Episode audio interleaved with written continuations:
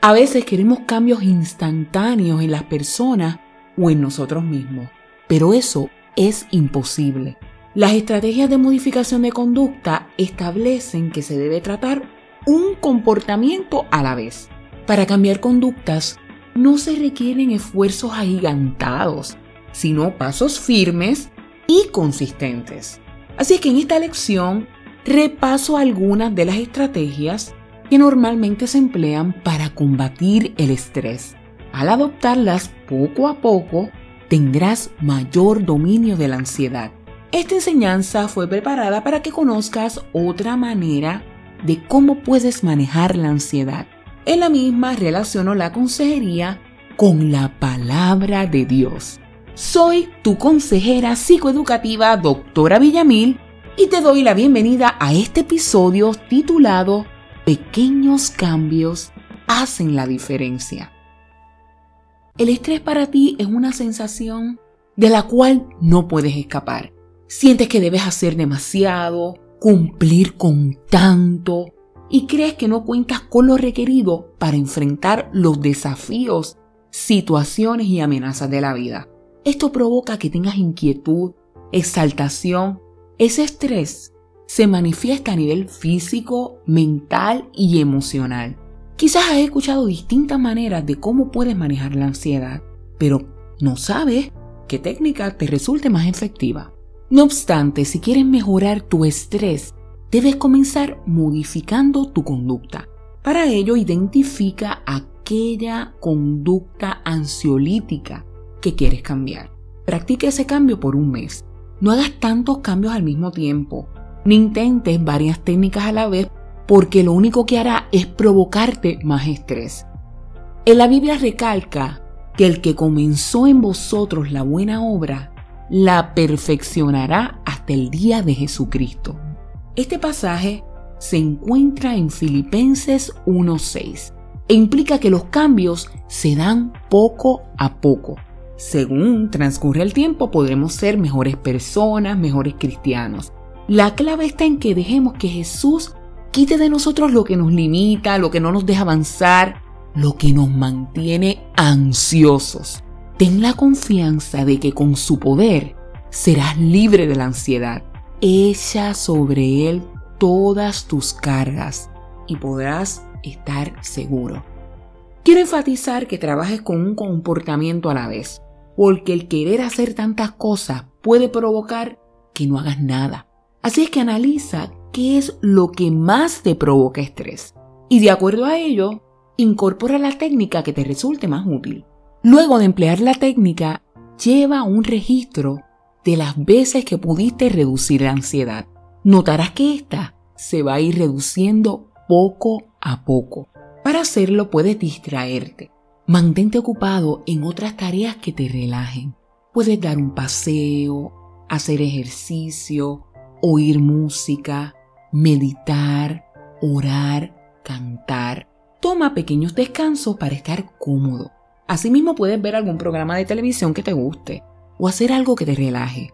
Cuando estés calmado, haz aquello que esté bajo tu control y los asuntos que puedas atender. No te eches de más, sino que en algunas ocasiones si lo tienes que hacer pide ayuda. Practica técnicas de relajación. Esto incluye ejercicios aeróbicos o de estiramiento. Toma tiempo para meditar, practicar la aromaterapia o recibir masajes. La visualización es otra estrategia que puede ayudarte a calmarte. Visualízate dominando la situación. Visualízate como vencedor. Visualízate conquistando con la gracia y la ayuda del Señor. También dedica unos minutos para relajar los músculos. Empieza relajando la mandíbula, la tensión alrededor de tus ojos y los músculos de tu cara. A medida que relajes tu cuerpo, tu mente también así lo estará. Asimismo, puedes hacer ejercicios de respiración.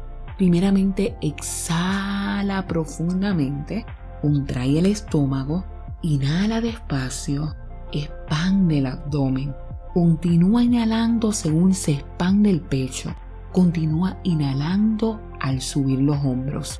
Luego, exhala despacio. Continúa con estas respiraciones hasta que estés más tranquilo. También puedes hidratarte. El agua nos renueva y nos refresca. Puedes usar el agua para darte un baño de burbujas o un baño más largo de lo habitual. Deja esa agua correr, disfrútala. También puedes utilizar una agenda para distribuir tu tiempo y recordarte las cosas que debes hacer cada día. Planifica y establece objetivos claros. No quieras hacer tantas actividades en un día.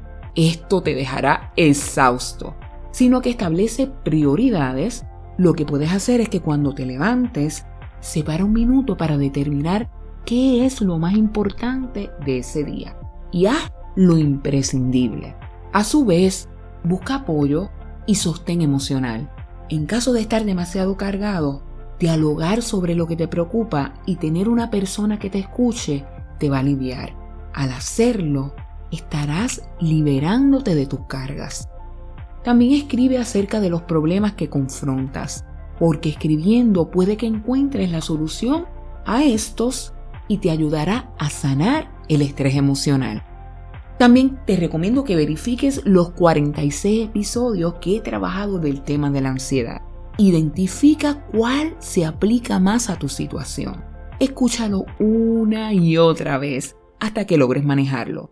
Una vez hayas completado ese tratamiento, sigue con otra de las maneras de luchar contra el estrés. Espero que esta lección haya sido de beneficio para que logres ser, sentir y dar lo mejor de ti. Recuerda que esta serie la puedes encontrar en todas las plataformas digitales. Búscanos en Facebook, SoundCloud, Spotify, YouTube, Instagram y Twitter. Te invito a que compartas este episodio con tus conocidos, vecinos, amigos y familiares, porque es mi deseo que todas las personas sean libres de la ansiedad. Asimismo, me encantaría saber cómo te está ayudando esta lección. Lo puedes hacer a través de mi email el cual es mi yo pleno gmail.com. Se despide de ti con mucho cariño tu consejera psicoeducativa, doctora Villamil. Dios te bendiga.